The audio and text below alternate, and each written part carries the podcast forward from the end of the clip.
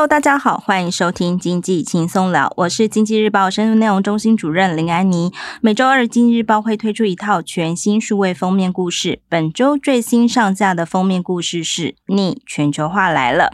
过去二十年，大家都会说世界是平的。如果有一样东西呢，你去到世界不同的地方，你都可以找到它，我们就会说这个东西真是全球化呀。比如说呢，我以前在台北吃麦当劳，去东京跟上海出差的时候也吃麦当劳喝星巴克，甚至还可以跟我的美国跟日本的朋友一起讨论好莱坞的电影。虽然有人会说这个不是全球化，这是美国化，但是无形之中就是有一个东西它穿越了地域时空的限制，这个呢就会被大家称为全球化。不过最最近有一个很热门的议题呢，就是这个台积电的这个创办人张忠谋哦，最近这个台积电到美国的亚利桑那州投资哦，那在这个新厂的上。上机典礼上，张忠谋在发表演说的时候，耐人寻味的提到了一句话。他说：“啊，全球化还有这个自由贸易已经死了。为什么他要这样说呢？这样说又是代表什么意思呢？”今天我们邀请深度内容中心两位资深记者徐碧华还有童泽荣来跟大家聊一聊。两位先跟大家问好吧。呃，我是徐碧华，听众朋友大家好。大家好，我是童则荣。好，在进进入今天逆全球化的主题之前，我们要先来看一下什么是全球化哦。泽荣啊，一般我们来看这个全球化的时候，我们通常是怎么来看什么叫做全球化？嗯哼，呃，这讲到全球化哈，可以提到经济学上的比较利益原则，就是每个国家应该衡量它的劳动、土地、资本等，然后做出它最适合、一定也是最有效率、最便宜的一种生产方式。呃，全那评估呢，全球化的衡量方式肯定有很多种。如果说全球化的定义，我们把它当做是全球的贸易，也就是出口加进口，这是分子。那分母是呃全球的 GDP 的话，呃，那这个数值呢，确实从金融海啸之后。是一直往下掉，而这个指标在一九八零年代啊，中国大陆的改革开放的时候呢，大概是百分之三十七。到了一九九零年也没有什么增加，大概是三十七点五。呃，随着中国大陆的更开放，到了两千年的时候，这个指标已经来到了百分之五十点六。呃，这当中的一个重要关键就是中国大陆在二零零一年的时候加入世界贸易组织 WTO，它扮演了全世界的工厂。呃，因此呢，呃，这个数字就一直往上往上走，到了两千零八年金融海啸的时候，达到一个极致，到了百分之六十点八。不过稍嗯之后呢，稍微有点下降，呃，到两千二零一零年的时候也还有百分之五十六左右。不过有一点往呃往下掉的一个趋势，到了二零二零年只剩下百分之五十二。呃，那从这个趋势，刚才我们讲那么多数字，就可以告诉你，哎，全球化在过去这十年好像没有什么进展，呃，而且开始有点往下走的一个情况，就出现了所谓逆全球化的现象。嗯，这样听起来，其实全球化好像有一个很重要的一个概念在里面。除了刚刚有提到说，如果说有一个东西你在全球各地你都找得到的话，你可能会叫它全球化。那其实刚才则荣也讲到说，有一个很重要的原则叫比较利益原则。这个意思呢是说，哎，你擅长做什么，你可能就做什么。比如说中国大陆，因为它有便宜的，过去我们认为它是有便宜的劳工啦、土地成本，所以它可能适合做这个呃制造的工厂。那这个。谁给他这个单子呢？可能就是一些呃扮演大脑功能比较强、擅长这个设计的美国，好比这个美国啦，或者说一些欧洲，或者甚至说呃这个日本啊等等，或者说台湾，它可能也可以扮演这这两者之间的桥梁哦。这个就是我们以前讲说比较利益原则。那比较利原则有一个好处呢，就是做出来东西可能会比较便宜哦。那这是因为说，呃，刚才有讲到说，可能大陆的这个制造成本呢是比较低的，所以它做出来的东西就可以比较便宜哦。那接下来我想问一下碧华姐啊，像呃最近这个张忠谋讲的这。这一段话到底我们要怎么来看待它呢？他就觉得说，哎，这个全球化已经死了这样子。但是好像国内有一些这个官员啦或者专家对他的这个看法，好像哎赞同他的人好像也有，但是好像也没有那么多人赞同他。可不可以请碧华姐稍微帮我们分析一下，到底张忠谋讲这句话可能是出于什么样的背景？大而且他有没有道理嘞？如果说我们从呃。我要处理什么问题？这个角度来看的话，哈，就不不再从那些呃这呃数字上去去讲。那我要处理什么问题呢？我们讲全球化，大概跟自由化会呃连接在一起啊。那他们在看说，你是不是全球化，是不是自由化，那就看说，哎，我的投资有有没有受到限制，我的人员流动有没有问题？比如说，哎，台湾想要找一些人才进来啊，想要引进外劳，有没有受到一些阻碍？还有一个货品，呃，商品之间啊，这个流动有没有问题？但现在看起来好像这个全球化的运作没有发生太大太大的改变，嗯，但问题是说，诶，那张忠谋又这样说，那他到底在指的是什么呢？对，那呃，我访问到台经院景气预测中心主任孙明德，那他就讲说，应该是他自己的感叹词，也就是说，台积电碰到的问题，嗯，那那是什么问题？那个是一个供应链要重组的问题，对。然后他比如说他会觉得在台湾设厂，呃，土地、呃，资金成本哦，或者是呃，劳动力的成本啊，水啊，电啊，都比较便宜啊。我到美国设厂，我的成本会很高，对。我我可能出厂，呃，出厂价格就会比较高。那这样子。就刚刚泽荣说的，我从比较利益的观点来看的话，那我我宁愿选择在台湾设厂。对，这个。可是现在他就不得不要到美国去设厂。就是有点违背那个比较利益的原则，特别是在半导体这这个物品上。对，所以他们就讲说，那呃，孙明德就说，所以这个要处理的问题是什么呢？是供应链的问题，就是说我必我面临到，嗯，我现在面临到的一个问题是供应链重组的问题。嗯，那当然，这个供应链重组就是跟这个地缘政治有关的哈，大一点的讲，呃，大概是你要讲战争也可以，就是呃，美国跟中国的科技战，好，这这个有关战争的问题。另外一个就是，人家会觉得，哎，两岸的地缘政治风险很高，对。哦，以前在中国大陆设厂，中国是世界工厂，然后我在台湾设厂，现在。你你你的上游会觉得，哎，哪一天你两岸发生什么状况的话，哈，台湾被封锁了啊，我也不想从中国大陆出货，对，那我整个供应链就断掉了，对，所以你会像现在你会看到在新闻媒体上会看到一个叫“中国加一”，嗯，另外一个名词是“台湾加一”，对，这什么意思呢？就，就是说，哎。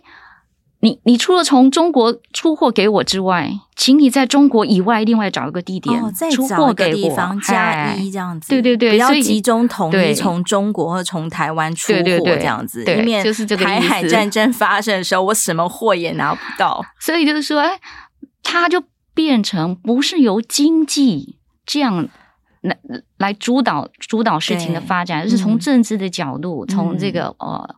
地缘政治风险的角度去看，所以他就面临到一个供应链要重新。重新布局、重新组合的问题。对，这样听起来好像是说全球化。其实，如果按照一般这个世俗的看法，其实它还在进行。可能像这种讲，它可能开始有一点点，可能受疫情啊或什么缘故，它可能有点稍稍慢下来。但其实它还在进行。比如说，比较久观察到这个物品呢，货品其实还是在跨境流动嘛，人员其实也都还在跨境流流动，并没有回到什么几百年前，全部人都在某个地点，只在这个地点活动这样子。其实跨境的这些。活动还是很频繁的，只是从这个张总统的角度来看，就是至少在半导体这样一个有关键性策略的产品上，他没有办法去按照比较利益法则来做这个呃决定，哪个地方最便宜就在哪里生产这样子。那在这里要特别讲一下，其实呃台积电它一直是一个就是台湾的好公司哦，就是因为它一直为了要做这个呃，就是为了要保保护它这个技术专利啊，所以它其实一直都是跟留台湾的一个。的企业，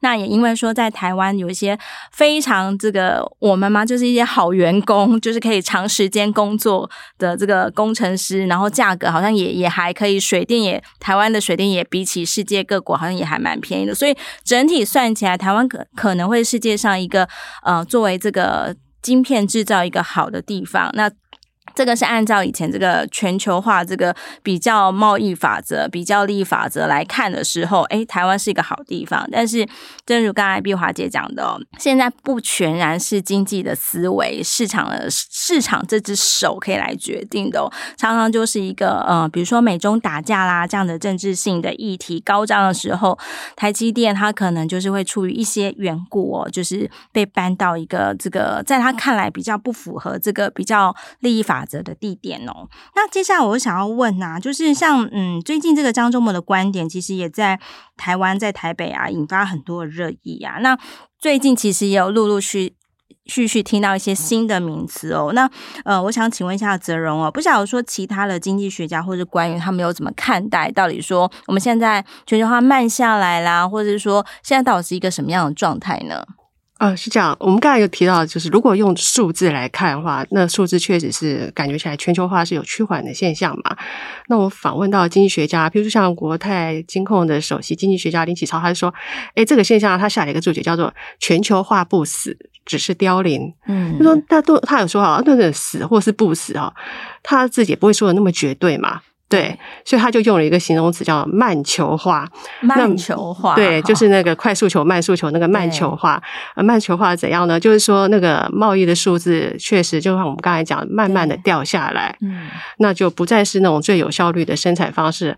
那某种程度也是一种妥协嘛。嗯，那我还问到，就是像富邦金控的首席经济学家罗伟。他说：“这个现象是叫板块化嘛？对，那呃，就是说各国都想要建立自己安全的供应链体系。呃，以前是比较利益当中最便宜的嘛，要最便宜的东西。那现在呢，是最安全才是首选的考量，要确保自己的供应链不会中断。呃，那。”这个还有一个目的，就是可以打击你的竞争对手。像美国这次的晶片法案，它瞄准就是中国大陆啊，要预防中国大陆不管是在科技上或经济上会超越美国，它就是要巩固美国的利益为优先。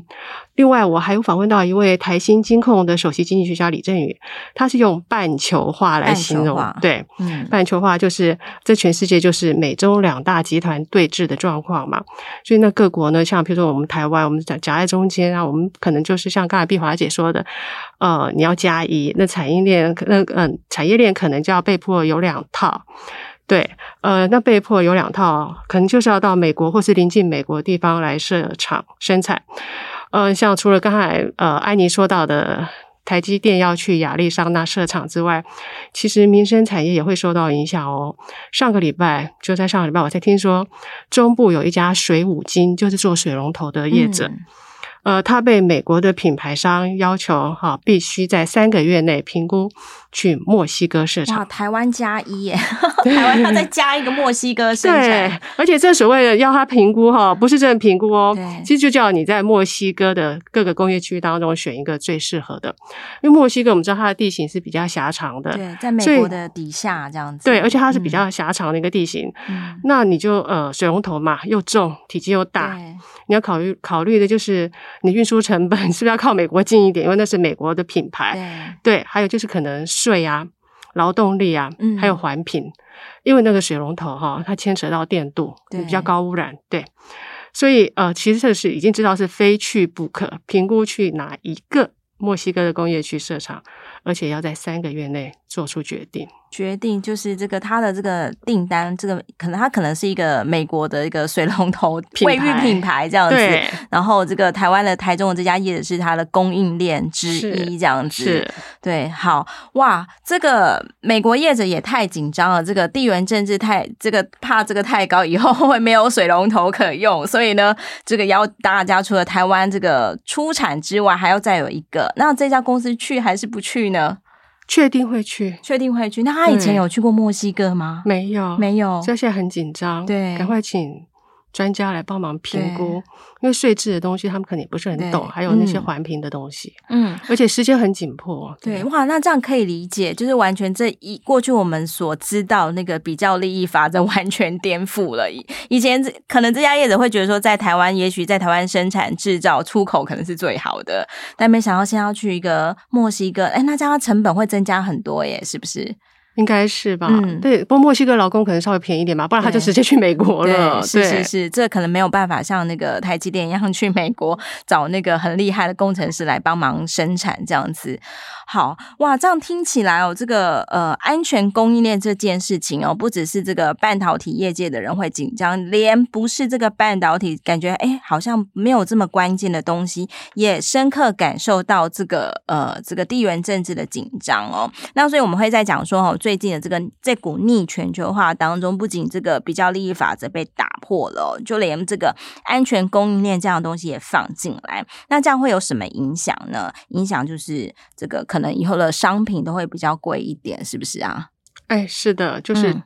嗯不再是那种比较利，嗯、呃，比较利益原则之下的便宜的这种便宜的东西。嗯、对，所以以前我们要讲说啊，在哪里追求一个 CP 值很高的地方，可能这个 CP 值这样的概念，可能诶以后都都会跟现在比较不一样了。这样子，好，那接下来再问一下碧华姐啊，那像比如说我们最近也发现有诶有些财经官员，诶他们又是如何来看待最近讲的这一套这个？全球化啦，或者说半球化、慢球化等等的，这些官员都是怎么看的呢？嗯，因为最近呃，财政部长现在做到二十四号，不过他这个礼拜在立法院还是有快拜拜了，呃，还是有答询呢。嗯，那他也是讲他，他也把这个呃张忠谋说的这个自由化的全球化几乎已死这样的一个。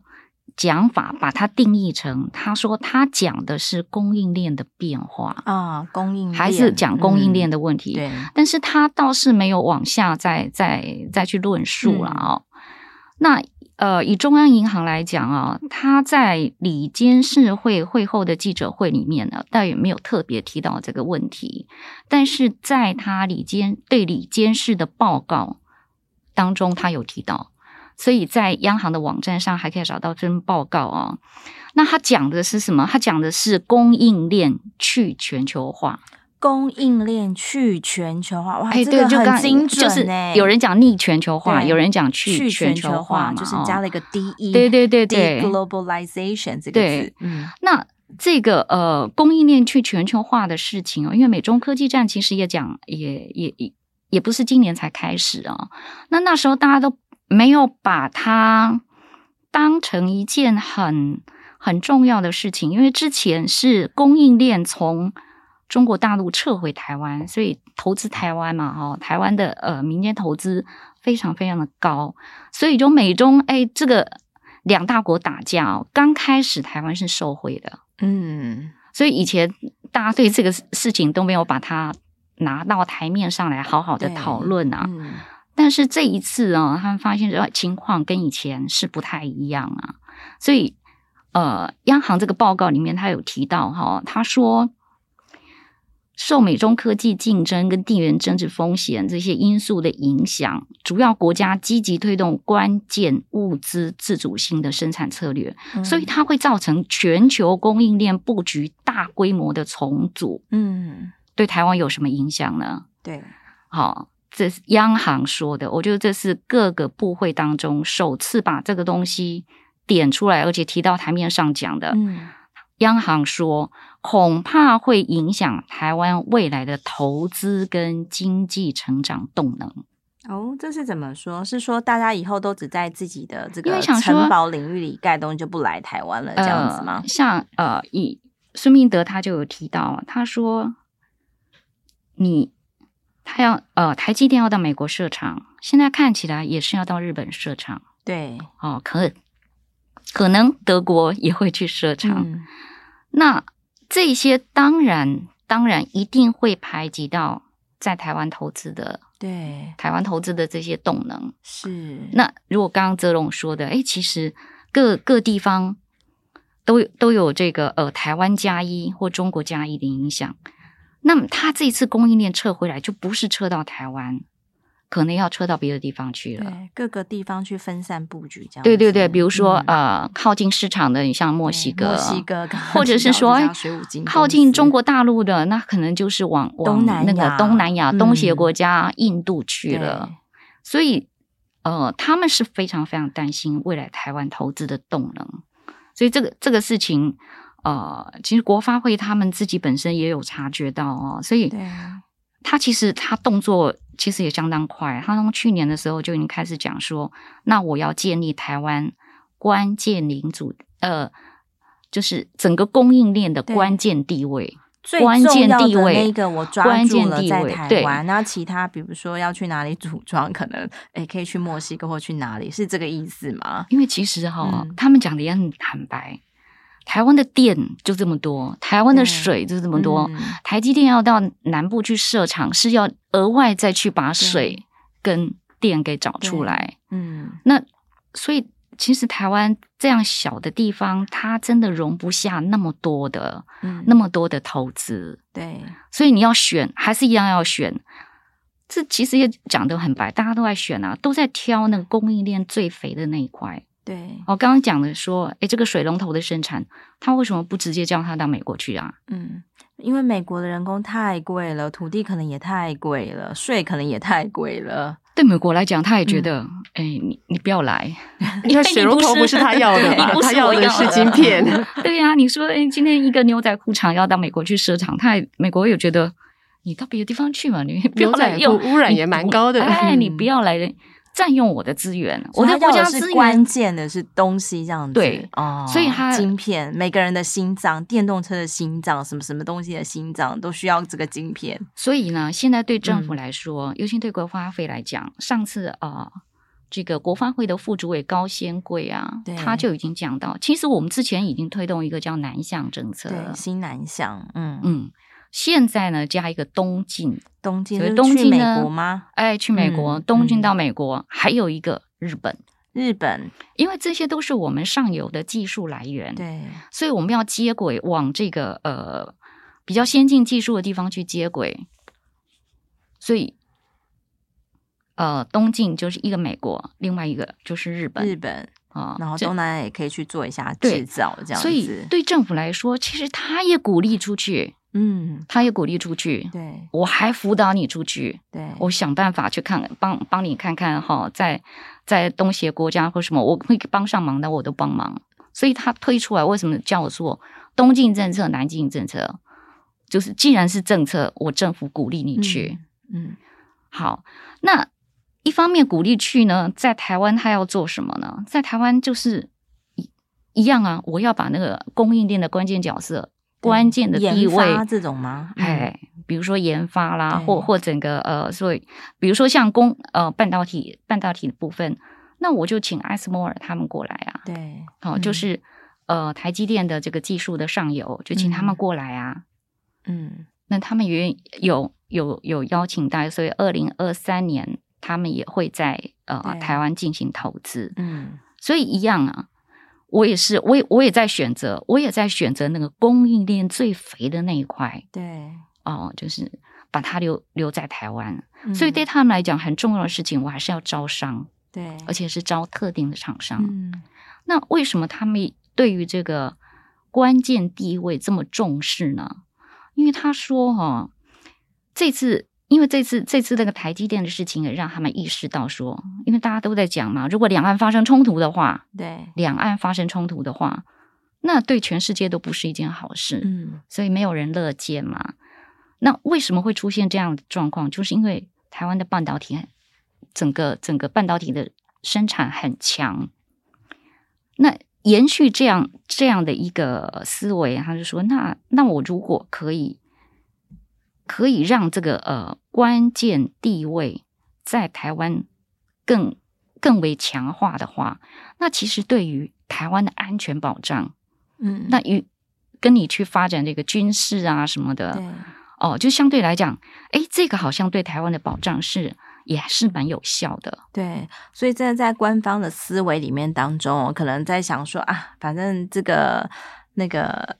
势不可逆，就是说地缘政治风险这么高，就是一些比较大的国家都有一些期许哦，能够让这个安全供应链能够就是再分散一点，不要集中在这个中国大陆或者集中在这个台湾哦。然后所以其实大家都在都在大家都在挑，那其实台湾能够把握的就是把这些关键技术把它留在台湾，那剩下一些就是真的是比如说呃关乎一些制造的啦，或是一些就是呃组装这些东西也。许可以在中国大陆之外再去找一些新的地方，那但是在技术这边呢，还是尽可能的再再跟这个美国跟日本再靠近一点。哇，这个读起来很像是这个呃，泽荣其实在这次稿子当中有提到一个某一个经济学家讲的叫“有案外包”。哎，对，有案外包，泽荣这个是什么意思？有案外包，哎，就就是、嗯、呃，要跟自己。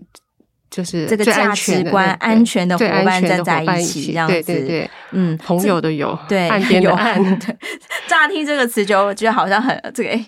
听起来有岸外包，感觉好像友达，很像那个很日系的一个名字。它其实讲的就是说，哈，就是因为我们知道说这个呃美中这个贸易这个对抗以来哦，就是其实供世界的供应链都要分分为两套，对很多台湾的厂商来讲就很痛苦了，分分为两套，一套是否这个中国制造，一个呢就是否非中国制造。然后否非中国制造这一部分，大家都可以理解，就是有些东西呢在比如说在美国做好，那有些东西在日本做。好，有些东西在台湾做好，就是把这些所谓的这些友好的国家，就是集合起来做友岸外包这样子。好，这样听起来哦，这个市局呢，这个世界的这个局势呢，好像真的跟以前长得不太一样。以前这个全球化呢，讲的就是哎，哪边生产成本低，我就去哪边生产。我们很遵从这个比较利益的法则哦。所以我们可以做出比较便宜的产品，但是现在看起来好像不是这样哎，就是因为现在大家都要就是就是都强调着安全供应链，什么东西它可能哎要求你这个要摆到哪里去，摆到哪里去，然后这样一摆的结果，可能这个成本就上升了。那不晓得说哈，就是刚好提到说，可能这个逆全球化时代来临哦，可能对台湾来讲，这影响可能是这个投资啦，还有经济成长，可能自己要非常关注。不晓得说对台湾还有没有其他哪些面向的影响呢？嗯，其实这不是台湾第一次遇到产业外移的问题嘛，嗯、其实这已经是第三次了。嗯，那第一次是大概一九九零年代的塑化。制那运动鞋，嗯、对纺织业就到中国大陆，对传产。那第二次是两千年初的，大概就是所谓的手机和笔电那种科技厂再去大陆，电子业，对电子业再 去大陆了。对，那第三就是这一次，像以台台积电为首这种，真的是非常高端的呃高科技产业开始要外移。不过金雪阳认为说，呃，其实好像也。不见得是坏事啦。嗯，对。那像罗伟他就表示说，呃，譬如说像台积电和红海的那种领头的大企业，他现在就是呃，就像刚才碧华姐讲，他努力呃，这呃发展他自己的供应链。对对，那。台积电到海外设厂，他也努力供应，嗯，支持他的供应链，嗯、而且也希望更多的嗯厂商伙伴能够加入，也给予必要的协助和支持。那像那红海，它在发展电动车也是异曲同工之妙，也是这个样子。对，那也许大家会，呃，有些人就会有疑问、担心，就是说，呃，这一次的第三次产业外移，会不会又让台湾再次出现那种产业空洞化对的危机？好好听起来就是很害怕的一个词，对，很恐怖。嗯、他就说啊。不要这么悲观嘛。那如果你厂商愿意配合加入，你有机会就可以呃呃把握这个机会，让自己的产业提升，反而是一个转股的机会。嗯，那也有机会可以，也许就让台湾的制造业的版图再次壮大。对，哇，这个听起来是非常非常的理想哦。对，以前的时候就是呃，大概十几二十年前，我们在讲说传产就是去了大陆，什么东西都去了大陆，然后科技一些电子业也去了大陆，笔电啊、PC 什么都去了大陆。那时候真的是。是产业空洞化这个词，真的天天在这个台湾就是都听得到，因为他都在说啊，这个会引发这个劳工失业啦，这个会造成什么什么的这样子，呃，可能就会有有企业主会被批评说什么债留台湾啊，然后前进大陆之类的这样子。但十几二十年就这样过来了，那如今的这个世道逆全球化来袭，可能这个台湾的这个产业真的就是因为大家都在推有岸外包，大家都要安全供应，所以这个很多这个台湾企业。被迫要去某个地方加一，之后中国到另外地方再加一哦。这个对台湾来讲，如果说我们正向来看的话，好像真的是。台湾的这个哎制造实力好像又再再次的这个延伸哦，那只是说这个我们有没有底气做这件事情，就取决于说我们自己这个产业的这个转股有没有做得很好，有没有在研发啊，在比较上游一些比较关键核心的地方有没有掌握住。那不晓得说这个碧瑶姐有没有观察到说可能这个逆全球化来袭的话，台湾可能还需要留意哪些事情啊？先回应刚刚子龙讲的哈，因为我访问到孙明德，他也提到说，哎。其实这个是可以从两个角度来看，影响不同。如果是对厂商，比如说对台积电来讲，它可以到日本、到美国、哦，到德国去设厂，对，对台积电是好事。对，到处去超强的跨国企业了。啊、所以台积电的股东是很高兴的，到处去了这样。我等于是利用美国当地的电、嗯、当地的人力等等资源，嗯、我做了什么事情？我防止对手壮大。对，就是说，嗯，哎，有关晶圆代工这件事情，那你在美国，哎，你想说，哎，美国厂商要做晶圆代工，我台积电已经到美国去了，你的什么工程师啊，什么都可可能哦，对。对我来讲，我已经招揽了最大的一部分，对，所以你最对手要壮大起来，那那就比较难一点。所以对台积电来讲，嗯，成本虽然比较高，但是你防止对手壮大，嗯，哦，你等于是敌人还没有出现之前，他就被我消灭掉了。对，所以对台积电来讲是一件好事。嗯。他就举了一个哈，当年那个友达跟群创的例子，对啊，因为那时候他们就想说，哎，我那我要不要到大陆去设面板厂？嗯，呃，有有有，后来没去，嗯，结果现在大陆的面板厂壮大了以后，就把他们这个价格打得一塌糊涂，所以那想说，与其好坐在家里这样子被限制被人家这样子，哎，万一人家壮大了回头打你，那干脆就嗨，我先出去。我就出去打人家嘛，对，所以对台积电来讲，对厂商来说没有不好，嗯，对谁不好？对台湾不好，对，因为投资，因 为本来应该要落在台湾，对你本来呃投资要落在台湾的哦、这些出口数字要落在台湾的，嗯、现在这两项很可能就会被缩减了，所以台湾就是你你你就变成刚刚泽荣说的，你想办想办法要转股，对，好、嗯，不然。这次出去的啊，都还是比较先进的，就就还会有点麻烦。对，嗯，哇，这样听起来，二零二三年真的是充满挑战的一年哦。那明年呢，还有哪些事情值得留意呢？因为现场的这个碧华姐呢是这个总经专家哦，那我们泽荣呢，对于这个央行的利率的政策呢，也都非常的熟悉哦。那我们也知道说哈，二零二三年，今年二零二二年快接近尾声，二零二三年感觉各种。也许有一些我们看看不到的黑天鹅，这种正在酝酿；也也许有些黑天鹅已经出现了。那对两位来讲，如果说我们来从总经的角度来看一下哦，就是明年哦，就是两位在想，还除了这个呃供应链的事情之外，它可能也是会是一个重头戏。还有哪些事情可能会也也是会在明年扮演一个蛮重要的这个关键的角色呢？其实明年上半年看起来，大家的意意见还蛮。就是总体经济学家的意见还蛮一致的哦。其实现在 大家都已经看到了，就是每个厂商出来都说：“哎，这清库存，清库存，清库存，清库存。”对，是的 哈。现在库存还是很多，多哦。突然之间的需，整个世界的需求啊、嗯、都没有我们想象中的那么大，那么高。哦，那之前因为重复下单，所以、嗯、哦出货出了很多，所以。现在大家都在清库存，现在问的一个问题说：哇，我的库存要清到什么时候？对，哦，或者应该这样问，就是说：哎，你这些需求什么时候我会看到它，它它比较可以快速的上来，嗯、然后让我这些清库存可以快速的呃整理完。对，现在看起来大家就想说，你现在出口都已经负成长了嘛？嗯，已经连三个月负成长了。这个负成长可能还要延续到明年第一季跟第二季，嗯、就是这个库存的因素吗？诶，除了库存的因素之外呢，嗯、你还有一个呃，因为美国升息嘛，有可能到底要到明年、嗯、呃，明年年初，甚至大家在讲到可能会升到明年五月，然后之后哎之后会、嗯、会持平。那你知道这个呃货币政策它有递延的效果，所以它那个力量。它那个紧缩的力道呢，会持续到下半年。嗯，那如果是这样看的话，大家现在在讨论的就是，哎，美国到底是软着陆还是硬着陆啊？嗯，不管是着软的还是硬的，您听到“着陆”两个字，意思就就是哎，经济要下来，就是它的是对，嗯。所以既然是这样的状况，那最重要的事情，大家就是以制造业来讲，就是要求生存啊。对。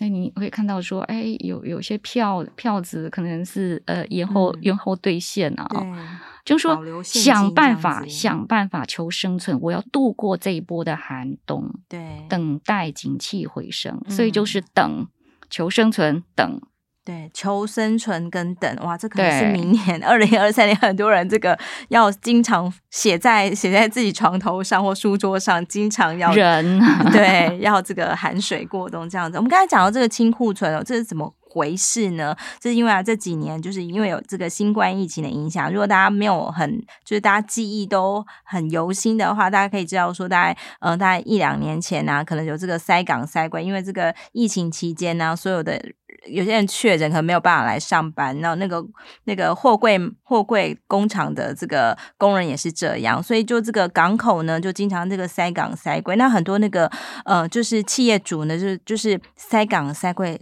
塞怕了，然后他也担心这个供应链会断裂哦，所以他就是不停的去这个下订单、下订单，就搞了一堆重复订单，那订单。订单你订的东西，你没有取消货，就是会送到你家来，然后你就会发现说，哎，原来我下了这么多的这个原原物料这样的，那原物料做一做又，又又做出了很多成品，然后这些成品就变成我们家的这个库存了。那库存的东西没有卖掉，就不会有钱进来，所以呃，这大概这在过去的半年一年，就是对很多台湾的制造业业者来说，如何去化这个库存哦，是一个很关键的大事哦。那这个库存没有这个清干净之前，这个需求也不会跑出来，因为你的上游订单看就是他家也有很多这个库存啊，那这个库存没有没有都没有卖掉，他就不会想再去下单，所以这个库存跟需求是这个一体的两面哦，然后所以说这半年一年大家都在做这个去。清库存的事情，没想到明年二零二三年的第一季，这样听起来上半年可能都对厂商来讲那个挑战很大的，还是在这个库存。但也许就是这个辛苦的危机过去之后，这个需求也需求跟景气也许就慢慢回来了。那对泽荣来说，明年的有没有经济关键字可能会是什么呢？嗯，我可以看起来哈，比如说我们从央行最后一次第四季理监事会议看起来，就是政策利率升息半码零点。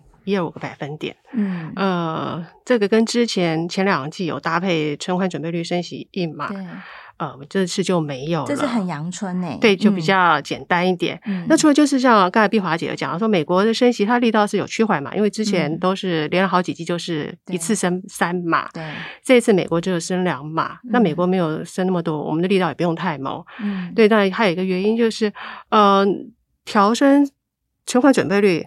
他主要呃可以说是唯一的目标，其实对准的房市。那总裁杨俊荣之前有讲说，他希望。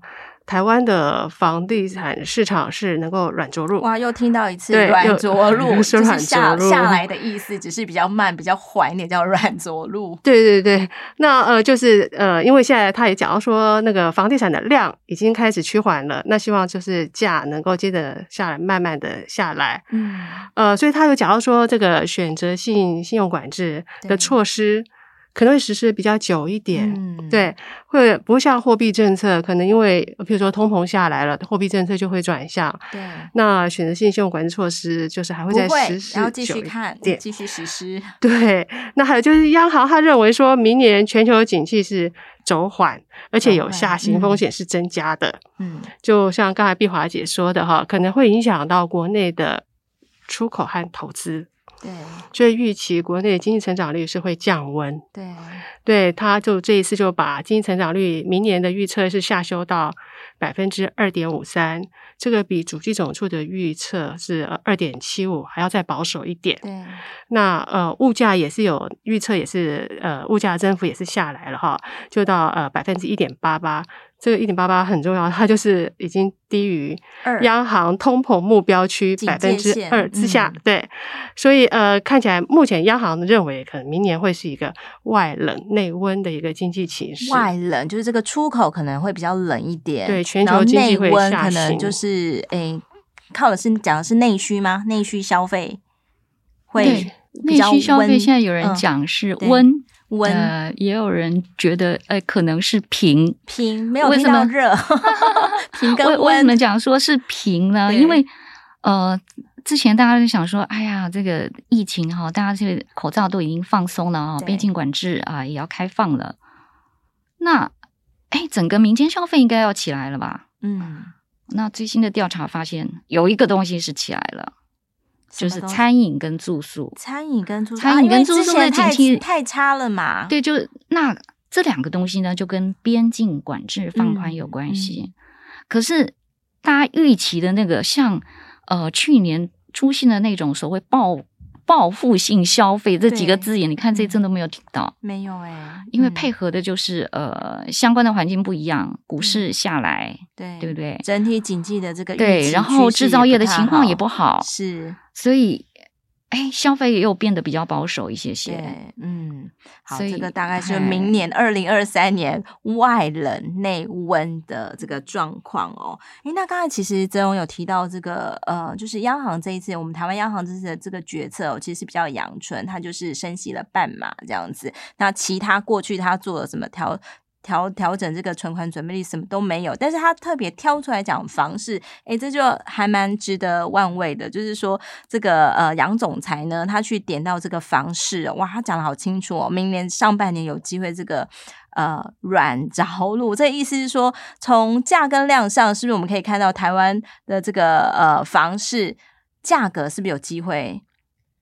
大家买到比较便宜的房子是这样说吗？在量上也不会有像过去这样拼命推案这种状况呢？这个说起来房，房呃，他的意思应该就是量先价行嘛。嗯，对。所以现在看起来，你买房子啊、哦，好像可以再等一等嘛，因为他已经说要软着陆，而且呃，明年可能价格会渐渐趋缓。对，对，上半年的时候，嗯、呃，那。买房子，你就算是自住哈，你都你都不希望你买房子之后，你的房子价格会下来，往下的，这样就是有点当盘子了。这样对对，对，所以呃，我们在买房子的时候，可能听到那个，譬如说房仲啊、代销会跟我们说：“哎呀，自住没有差啊，什么时候都可以买啊，嗯、呃，反正你只要呃没有没有卖，你就没有受到伤害嘛。”其实好像也不是这样的哈，因为嗯，你当房价只看跌不看涨的时候，你要买吗？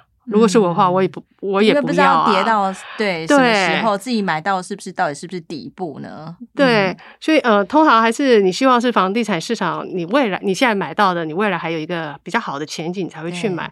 所以呃，如果房价看起来目前是看跌嘛，嗯、对，嗯、那呃，溢价空间就会比较大，嗯、你就根本就不用那么着急，不用急着现在马上去买这样子。对，所以可能可以再等一等，等到。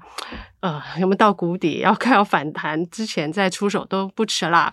对，不过呃，我我就问说，呃，有一我问到一位银行老总，他自己就说，哎，现在不是买房的时机，嗯、是看房的好时机。现在可以去挑个去看房，持续开始看房子，看看有没有看中自己喜欢的。对，那呃，那我们刚才讲到说，哎，要到谷底。那谷底很难知道，就像股票，你也不知道谁会 谁谁敢说他自己股票就反弹？对，谁 谁敢说不到底 底部？对啊，谁敢说他股票买在最低最低点，卖在最高点？那房地产也是啊。可是你不在市场里面，你可能永远不知道底部在哪里。对对，所以就是要呃鼓励大家现在可以看房子了，但是不要着急，别急着买。对，你多去市场看一看，你可能就知道现在行情大概在哪里。所以呃，就会建议说，你现在想买房子，因为我们也知道。嗯，这波房地产不太好，嗯、有些小型建商好像也盖不下去了嘛，烂尾楼也一堆。嗯、那你可能就自己先去研究一下，你想买在哪里，嗯、还有你可能看看中的一些房子或是建案。有没有问题？先了解一下嘛。那我问到那个银行老总，他就说：“哎，如果你看中也真的很喜欢，你想要出价，你就先砍个两成吧。”嗯，对，他说是，甚至他自己，他可能我砍七成啊，不，不是砍七成，打七折，呃、打七折，对，出价说打七折，打七折买这样子。哎，如果买到很好吗？没有买到就算，就算我就再看看是也顺便试试看一下那个屋主的底线，这样建商的底线这样。对对对对，你就一个价嘛，嗯、呃，你多议几次可能会遇到愿意让价给你的屋主吧。嗯，先把那个跌幅溢出来再说。对，好，所以说这个呃，从这个有一些银行的这个老总，因为他们经常在做这个房地产的这个房贷哦，他们的观察是说，现在是适合看房，但是想买房不要急。那碧华姐呢？碧华姐同时也有看这个房地产诶，对，呃，碧华姐的观察是什么嘞？哎，我比较会去观察那个中经院，他每个月发布 PMI 的时候，也会发布一个 N NMI 的指数，嗯、里面就有呃呃营造不动产，就是呃他会问一些上市贵公司，就是比较大型的建商，对，去问他们，哎，那你。嗯嗯，你这个月的价格，你这个月的开价有没有比上个月降啊？这个问直接问这个银建业里面的，哎，就直接哎，就直接问问呃直接问建商，直接问他，哎、嗯，你这个月你这个月的价格怎么样了？嗯，那。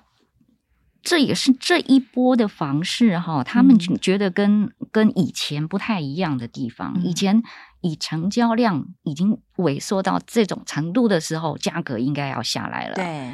可是到目前为止，你觉得这个价价格的僵固性还是蛮大的。大家都还在等谁要开第一枪这样子。对对、嗯、对，所以我们也也也也在呃也在观察哈，然后也也会呃持续每个月在盯这个指标。嗯那现在看起来就是说，哎，上上次发布指标的时候，已经有少数非常少数就占他们调查厂商的百分之三，对，有说，哎，有有降我降价了，哦，哎，我这个有听到这样，这个这个 口子 破口已经出现了，但是这个破口会有多大，降价幅度会有多深？嗯，那啊，呃，中青院他们看起来是觉得好像。你要砍到七折不容易，嗯，嗯，也许有些小型的建商撑不住的，百分之三到百分之五，因为我觉得，嗯、呃，他这个。讲的主要是那个上市贵族大型的建商，口袋深的这种没有在爬的那种。那他们 呃这样讲，我觉得有些时候也哎也讲的有道理哈。第一个是那个呃营造成本还是高，对啊。然后未来讲未来还有一些永续的成本，还有一些永续的成本会加上来，嗯，所以它整个成本。不容易降下来。永续成本是指这 ESG 的东西，对对对，ESG 的东西，嗯，因为这年代大家都要 ESG 这样子。对，然后加上这个土地的价格好像还在涨，对，嗯，所以最大最大的原因是他们口袋很满，他们说啊，他口袋太深了，因为这一波过去几年都有赚钱，对，这一波房地产的多头实在走得太久了，所以他们这个。口袋满满的，他说我宁愿把它摆着，反正对我来讲，财务也不构成任何压力。嗯嗯，所以要议到好的价钱，嗯，这一波可能没有前几波那么容易。跟一些比较硬的这个大型的建商可能会比较困难，这个议价这方面这样子。对，但是嗯，一样的，就是明年房市大家还是看跌的，对，嗯，还是看跌的，只是说那个跌幅会跌到多少，嗯，那那就也看看大家议价的本事吧，哈，可能不是一个总的建案的，对。的大幅降价，但是也许你个案试试看，对个案试试看，也许哪里哎，这个就不知何故对方愿意接受这个七折价，那这个对想买房子的人可能就是一个福音了，这样子。对，哎，其实我这边还可以再提供一个讯息啊，我有问到有人是认为说，呃，可能不会跌破二零一八年那个起涨的价格，嗯，对。然后另外就是，嗯，你这个怎么出价呢？呃，你可能就先去看一下嘛。你那个屋主，呃，他拿到的房子是二零一八年之前还是之后？如果他二零二零年才拿到，他的价格也高，那你当然不可能去砍。但是他如果是对二零一二零一二年二零一八年这个界限来看，是不是？对，如果你二零一二年拿到，你可能是他是便宜的嘛？那他如果他真的想卖，也许你溢价空间会比较大。另外还有就是有些地方。真的涨太多了，那个很离谱的，嗯，所以可能有些呃，我们说打一呃砍一层，那有些地方可能砍两层，它都没有受伤害，哎，对。对，所以有点。呃，这种情况也可能会出现，对，对，所以还是有点碰碰运气。但不管还有看地方啦，想买房的人还是是要去市场询价，你才知道现在的市况到底是怎么样，这样子。对对对，嗯、有些地方涨太离谱了，对。嗯，好的，哇，我们今天真的收获非常多。我们从一路从这个逆全球化来聊到二零二三年的一些总经房地产的趋势哦。好，希望对听众朋友们能够有所帮助。今天我们非常谢谢碧华还有泽荣来节目中跟我们分享。想哦，那喜欢我们节目的朋友也不要忘了给我们五星五星级的评价。如果呢有任何想要收听的节目，或是想要给我们什么建议，欢迎留言或是来信告诉我们。我们今天呢就要谢谢大家了，再会。我们再次谢谢碧华，也谢谢泽荣，谢谢大家，谢谢大家，拜拜，拜拜。